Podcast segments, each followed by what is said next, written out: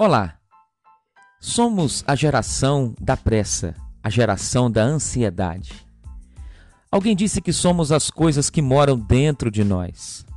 E claro, não é bastante ter ouvidos para ouvir o que é dito. É preciso também que haja silêncio dentro da alma. Eu sou o pastor Carlos Eduardo e trago até você uma bendita hora de reflexão e oração.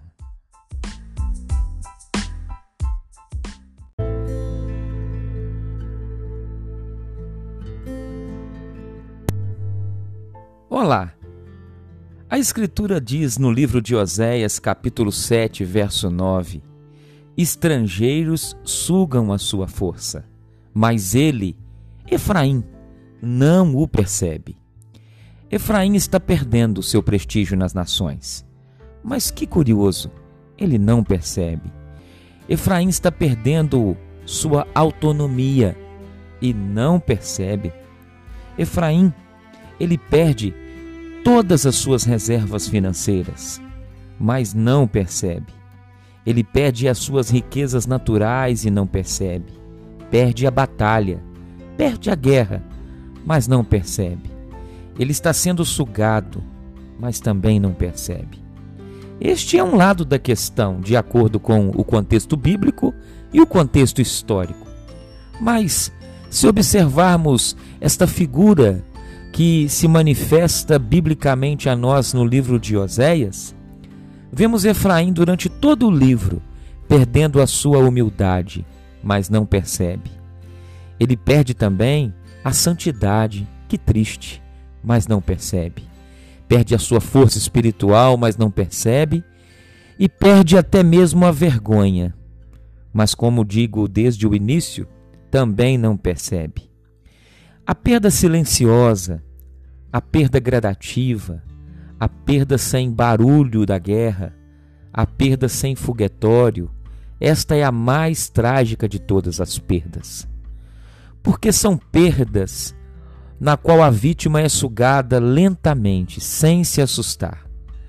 E Efraim sabe na pele o que é isso: ser sugado lentamente, sem se notar, sem sentir e sem se assustar que está sendo sugado, porque os estrangeiros estão sugando a sua força, mas Efraim, Efraim não percebe. Essa é a realidade de muitos homens e de muitas mulheres. Sua saúde espiritual está sendo minada, mas ela não percebe e ele não percebe. Essa é a realidade de muitos homens e mulheres que um dia foram resolutos, foram firmes, foram fortes, foram vigorosos, mas infelizmente, o tempo presente, eles foram de alguma forma sugados nas suas energias, não protegeram a sua saúde espiritual, nem do leão, que é algo que todos nós nos protegemos, mas também da sanguessuga, dos vírus, dos vermes, das questões invisíveis. Diante deste quadro, o que nós então temos como reflexão para a nossa vida é a importância de nós observarmos coisas que estão acontecendo conosco, realidades que nós temos perdido, mas que nós não percebemos, e pedir a Deus que em Cristo abra os nossos olhos, pedir a Deus que em Cristo nos dê discernimento, nos dê sabedoria para lidar com essas questões, como também de alerta serve para a igreja contemporânea, para você, discípulo de Jesus, que talvez sente que a sua força está sendo sugada. As pessoas observam, mas você não percebe. Vamos orar? Obrigado, Pai Santo, em nome de Jesus Cristo, pela tua palavra que se faz viva em nós. Obrigado, porque o Senhor tem aberto os nossos olhos e os nossos ouvidos. Nós te suplicamos que o Senhor abençoe a todos nós de maneira peculiar, pessoal, de maneira que todos que ouvimos esta breve devocional sejamos por ti encorajados a perceber as percas que não podemos deixar, que não podemos nos acostumar com elas. Oramos em nome de Jesus. Amém.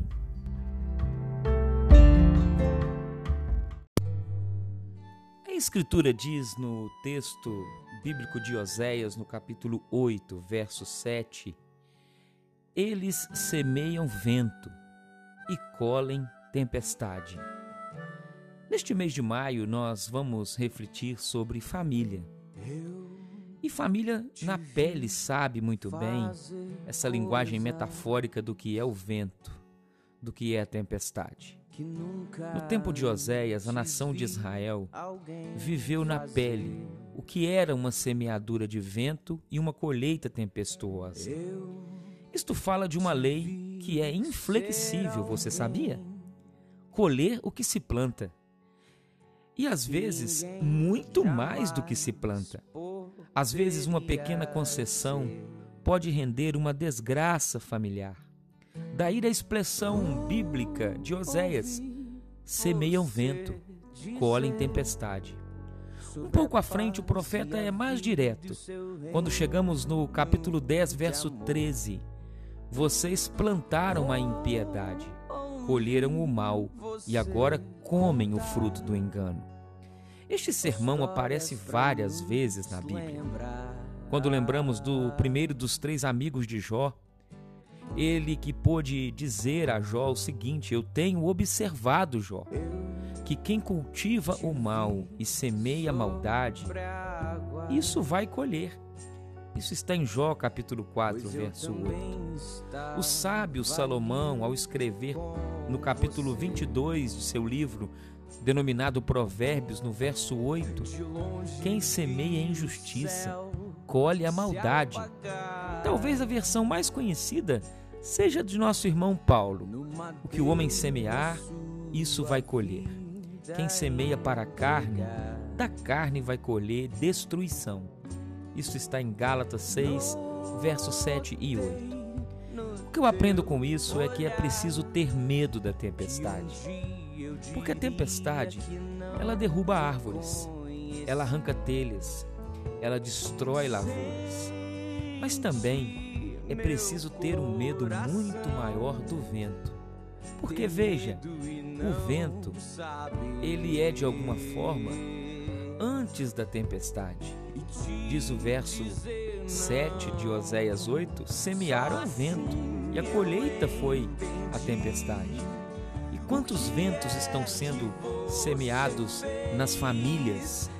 O vento de palavras mal faladas, o vento de palavras mal colocadas e malditas, ventos de irresponsabilidades, ventos de ações maldosas, os ventos que se manifestam pelos temperamentos descontrolados.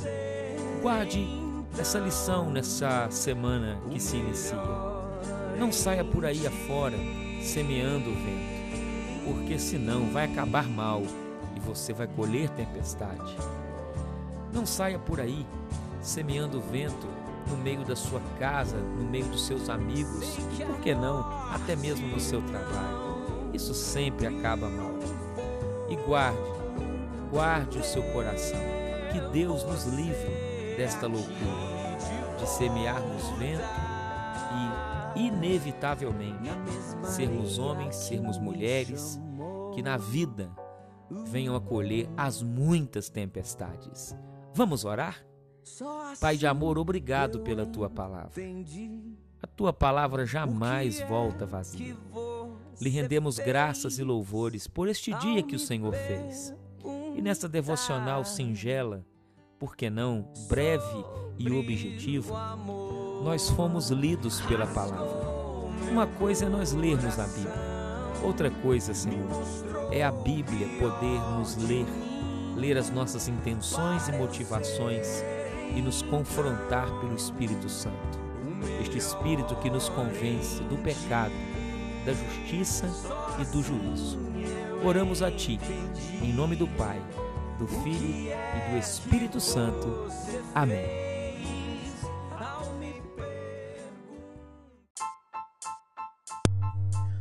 Olá, somos a geração da pressa a geração da ansiedade. Alguém disse que somos as coisas que moram dentro de nós. E claro, não é bastante ter ouvidos para ouvir o que é dito. É preciso também que haja silêncio dentro da alma. Eu sou o pastor Carlos Eduardo e trago até você uma bendita hora de reflexão e oração.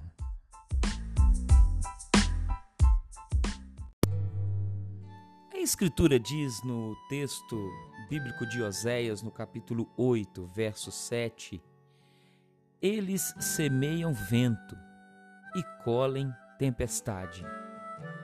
Neste mês de maio, nós vamos refletir sobre família. E família na pele sabe muito bem essa linguagem metafórica do que é o vento, do que é a tempestade. No tempo de Oséias, a nação de Israel viveu na pele o que era uma semeadura de vento e uma colheita tempestuosa. Isto fala de uma lei que é inflexível, você sabia? Colher o que se planta. E às vezes, muito mais do que se planta. Às vezes, uma pequena concessão pode render uma desgraça familiar. Daí a expressão bíblica de Oséias: semeiam vento, colhem tempestade. Um pouco à frente, o profeta é mais direto.